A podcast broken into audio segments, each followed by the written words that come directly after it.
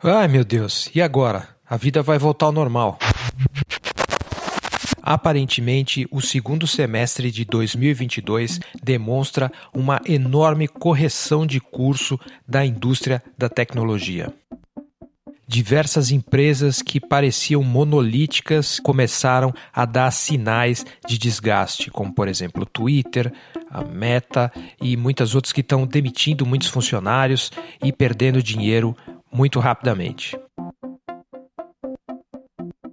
Desde os anos 1980, a era do Reagan para frente, a gente começou a perceber as empresas de tecnologia como alguma coisa muito forte, sólida, inovadora e cheia de oportunidades maravilhosas, e tudo isso de alguma forma debaixo dos panos mantida por dinheiro estatal e com incentivos fiscais, ou então falta de regulamentação. Tudo isso criou uma cultura um pouco estranha em torno da tecnologia e também uma série de mitos que agora começam a ser desmistificados serviços supostamente gratuitos que eram na verdade bancados por venture capitalists, salários inflados, ambientes de trabalho um pouco infantis, cheios de mimos. Você recebia um chocolate, mas perdia direitos trabalhistas. Podia jogar videogame na hora do trabalho, mas aí acabava que nem jogava porque você estava completamente estressado de tantas metas que precisava cumprir. Ou seja, eram ambientes muito infantilizados,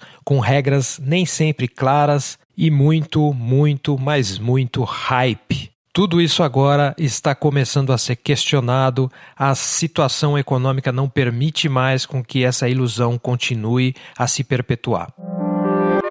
E agora os aplicativos que vieram e se popularizaram em torno dessa cultura do tudo bem, alguém vai pagar conta, eles começaram a mudar o seu modelo de negócios, também pedindo agora mais dinheiro do usuário, limitando recursos e mudando as estratégias, o que gera uma enorme frustração.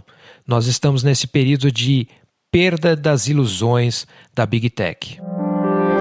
E com muita gente migrando desses aplicativos da Big Tech, como por exemplo está acontecendo com o Twitter, muita gente está indo para o Mastodon, as pessoas começam a perceber que é um ambiente mais difícil, que é um ambiente que tem que despender algum dinheiro, que eu preciso pensar em quem gerencia aquele servidor, todas essas coisas que a gente não pensava na Big Tech porque a gente estava completamente formatado e cego por conta do patrocínio dos venture capitalists e dos oligarcas.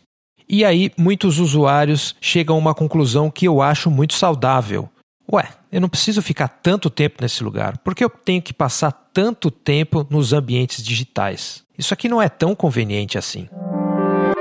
E eu acho que esse movimento é provavelmente o primeiro indício de que nós estamos passando da fase do deslumbre com a tecnologia. É possível que a gente consiga desenvolver daqui para frente uma relação um pouco mais equilibrada com a tecnologia que cerca a gente o tempo inteiro. Que a gente consiga parar de usar certos aplicativos, não sinta que é tão interessante ou importante você estar online o tempo todo, que você procure outras formas de validação disponíveis na sociedade e não fique tão monocultural em torno da internet. A grande tristeza disso é que isso custa o emprego de muita gente que ficou aí pendurada nessa ilusão da Big Tech.